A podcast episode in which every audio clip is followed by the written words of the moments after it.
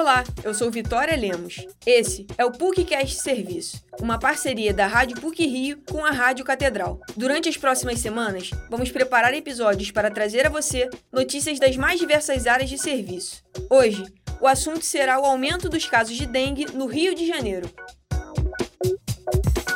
O verão brasileiro é marcado por chuvas intensas, que causam diferentes focos de acúmulo de água, um ambiente perfeito para a multiplicação do Aedes aegypti, responsável pela transmissão da dengue. Os primeiros meses de 2022 foram marcados pelo aumento dos casos da doença no Rio de Janeiro. Um levantamento da Coordenação de Vigilância Epidemiológica apontou que entre janeiro e março de 2022 houve um aumento de 11% dos casos de dengue no estado, quando comparado com o mesmo período de 2021. Além disso, foram registradas as mortes de duas pessoas. Junto ao acúmulo de água, Outros fatores influenciam diretamente na proliferação do mosquito. Para o infectologista e professor da PUC-Rio, Fernando Schapperman, a temperatura ambiente e a umidade relativa do ar são pontos que ajudam na multiplicação desses vetores.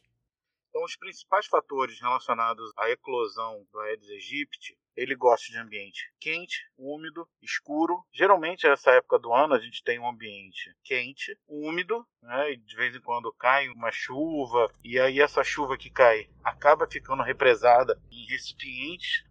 Então, a fêmea vai colocar os ovos nesse recipiente, nessas vasilhas, uma temperatura maior que 25 graus.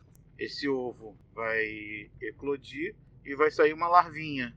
Essa larva vai ficar mais ou menos uns 3 a 5 dias nessa água parada até que saia um mosquito. O professor Fernando Schapperman destaca também que a dengue tem como sintomas dores nas articulações do joelho, ombro, cotovelo e pescoço. Por esse motivo, ele afirma que a doença já foi conhecida como febre quebra-ossos. Além disso, o médico ressalta que o paciente deve se cuidar em casa e beber bastante água, e caso sinta uma piora, é recomendado que procure ajuda médica. Em geral, a dengue se resolve sozinho.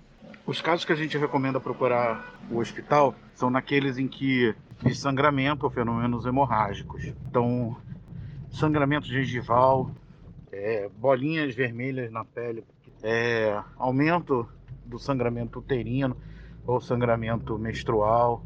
Todos esses fenômenos são importantes e devem ser procurados o atendimento médico. Até que se torne uma doença imunoprevenível, ou seja, que tenha vacina para prevenir o adoecimento das pessoas, é necessário um trabalho de prevenção da população e do poder público para impedir a criação de focos de potenciais criadores de mosquito. Para o coordenador de Vigilância em Saúde Ambiental do município do Rio de Janeiro, Rafael Pinheiro, a única forma de prevenir o adoecimento da população é intervir na cadeia de transmissão. Ele afirma que o acúmulo de água, mesmo que imprópria para o consumo humano, pode ser um local de foco do inseto. Então, a principal medida preventiva é evitar água parada ou água disponível, porque eu não gosto nem muito de trabalhar com esses conceitos, água limpa, água parada, porque isso gera algumas, algumas distorções na compreensão. Uma água com terra, uma água barrenta, para a natureza é uma água limpa.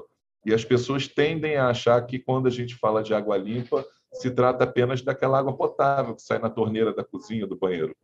Então, a, a principal medida é essa, é evitar água disponível com acesso para o mosquito. Rafael Pinheiro explica que caso um foco de mosquito seja encontrado em um pratinho de planta, pneu ou tampinha de garrafa, ele precisa ser descartado em um local adequado, para evitar que o ciclo de vida da larva continue. É, durante a fase jovem do mosquito, onde ele é uma larva ou uma pulpa, ele não sobrevive fora da água. O momento dele fora da água é o momento adulto. Então, nessa fase jovem, que a gente vai identificar na água a larva dele, uma medida muito eficaz é simplesmente despejar essa água numa terra, despejar no, na placa de cimento, aonde ela evapore e não fique acumulada para que o mosquito continue prosseguindo na sua evolução até a fase adulta.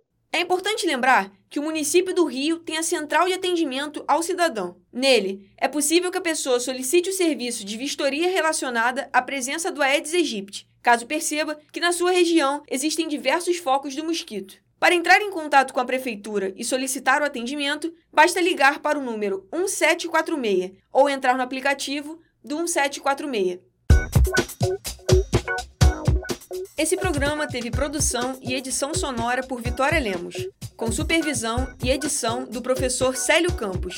Lembramos que a Rádio PUC faz parte do Comunicar, que é coordenado pela professora Lilian Sabac. Voltamos na próxima sexta-feira. Até lá!